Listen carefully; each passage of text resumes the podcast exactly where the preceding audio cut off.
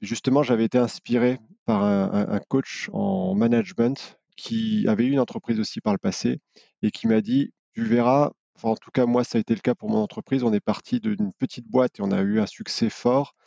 Il m'a fallu des années avant d'arriver à construire une équipe de guerriers. Et en fait, il va falloir de la patience. Et il y a aussi, on se rend compte, c'est qu'il y a des talents qui correspondent à des étapes de développement d'entreprise. C'est-à-dire qu'en fait, au tout début, on va avoir des personnes qui vont être très très bien pour du défrichage, pour de l'innovation, pour de la recherche, pour du bizdev, vraiment où tout est à faire.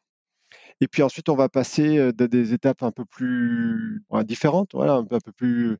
Les défis sont, sont vraiment sur la, après sur la, croissance, la construction de process, la construction de l'industrialisation, où là, il faut être vraiment plus, bah, voilà, il faut être solide, faut avoir, il faut, être, prêt aussi à, encaisser les difficultés, les, mauvaises nouvelles au quotidien, euh, gérer euh, euh, le caractère des, personnes d'une équipe. Et je crois qu'en fait, on, on, a aussi des personnes qui sont faites vraiment sur, sur, des, sur des étapes, sur des tailles d'entreprise. Et ça, il faut bien le, faut bien le comprendre, il faut bien le sentir.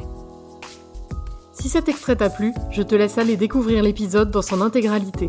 Human First, c'est le podcast business qui parle plus d'humains que de chiffres et engagé pour un futur du travail plus épanouissant et plus écologique. Je serais vraiment touchée d'avoir un retour en commentaire ou que tu partages l'épisode sur ta page LinkedIn, c'est ça qui fait vivre le podcast. Je vous souhaite une très belle écoute de l'épisode dans son intégralité.